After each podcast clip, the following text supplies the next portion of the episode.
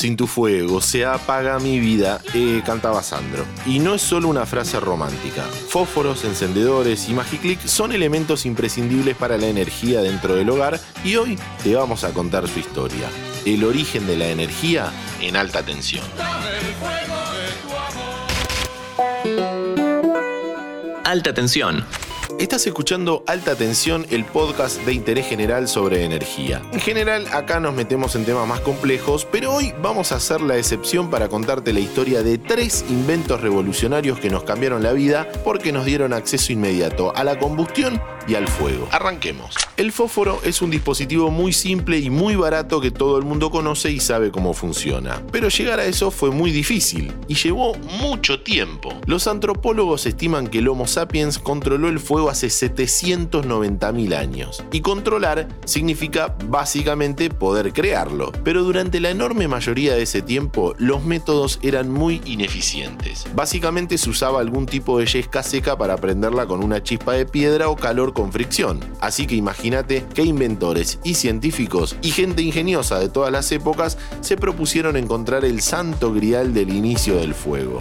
Pero recién a mitad del 1600 un alquimista fue capaz de aislar el fósforo, un elemento químico con propiedades muy aptas para la autoignición. Desde entonces aparecieron un montón de cerillas y palitos ignífugos. Algunos no prendían, otros prendían demasiado, otros eran tóxicos, pero ya a mediados del siglo XIX había productos probados, seguros y relativamente baratos para crear fuego más rápido de lo que nadie hubiera imaginado. En Argentina, en 1877, nació la Compañía General de Fósforos Sudamericana, la primera fábrica de fósforos del país instalada en Barracas. La empresa está detrás de las marcas Fragata, Banderita y Tres Patitos, infaltables en cualquier cocina argentina. A diferencia de lo que uno podría pensar, el fósforo no está en la cabeza del palito o vástago, sino en la raspa que viene en la caja. Por eso se llaman estrictamente fósforos de seguridad. En la cabeza hay una pasta que tiene clorato de potasio que cuando entra en contacto con el fósforo libera mucha energía y enciende. El vástago está bañado en parafina para que la combustión dure más tiempo y no se genere ceniza. Hoy la empresa tiene varias fábricas en el país y además producen encendedores, que es el segundo invento del que queremos hablar. Se considera que el primer encendedor lo creó un alemán llamado Johann Wolfgang Dürrebreiner en 1823, pero era muy complejo. Tenía un tubito con ácido sulfúrico y zinc que reaccionaban para liberar hidrógeno, que luego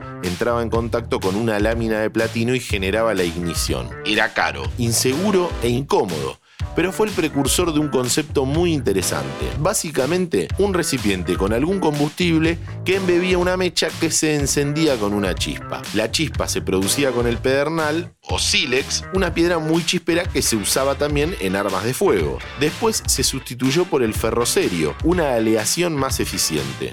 Y los combustibles se usó gasolina, querosén y muchos usaban la benzina, un derivado de la gasolina. Uno de ellos era el famosísimo Sipo, creado en 1932. Su lema era que era resistente al viento, y cualquiera que haya tenido un Sipo sabe que es verdad. La innovación siguiente fue prescindir de la mecha con algún tipo de gas. En la década del 40 surgieron los primeros encendedores con gas butano, que sacaban del juego a la mecha. Ese es el líquido que tienen los tubitos de los encendedores modernos que en general son descartables. Si bien no hay muchas estadísticas disponibles, se cree que en el país se venden más de 100 millones de encendedores al año, que los compran sobre todo los 8 millones de fumadores del país. Pero fuego necesitan todos. Disculpe, ¿fuego tiene?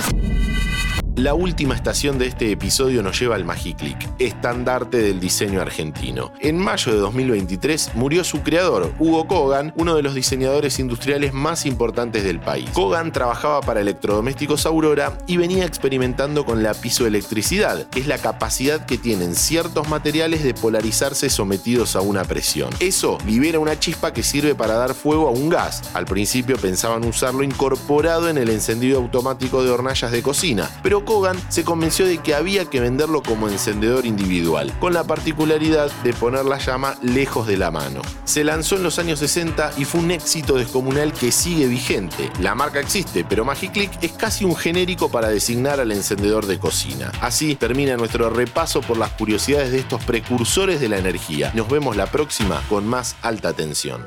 ¿Querés auspiciar en Interés General Podcast? Escribinos a contacto arroba interésgeneral.com.ar.